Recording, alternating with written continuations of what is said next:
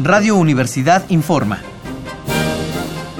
Corte informativo matutino del lunes 2 de septiembre de 1968.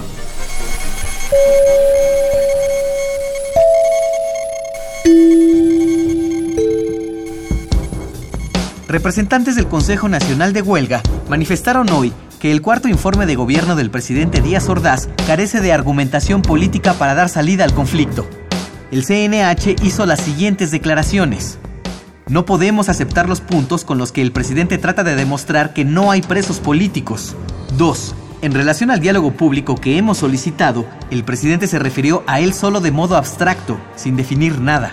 Y 3. No vamos a dialogar con la presión de los tanques y las bayonetas. Retiren al ejército de las calles y a todos los provocadores y a las fuerzas de choque que vestidos de civiles atacan a nuestros brigadistas. Entonces estaremos dispuestos a dialogar y a debatir. Antes, no.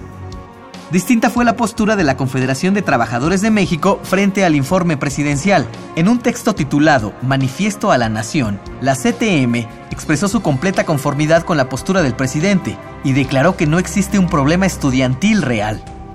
Nos informan que en estos momentos se está llevando a cabo un mitin frente a la Procuraduría de Justicia del Distrito y Territorios Federales. En él se exige la liberación de los estudiantes presos. Por otra parte, el CNH informa que ellos detuvieron a un individuo de nombre Antonio Garibay de 20 años. En su declaración a la prensa, Garibay manifestó haber sido reclutado por un comandante de apellido Mota. Mencionó también que forma parte de un grupo de choque de 25 personas, comisionado para quitar las alcancías a los estudiantes que reúnen el dinero. Seguiremos informando. Siga pendiente de los reportes de Radio Universidad.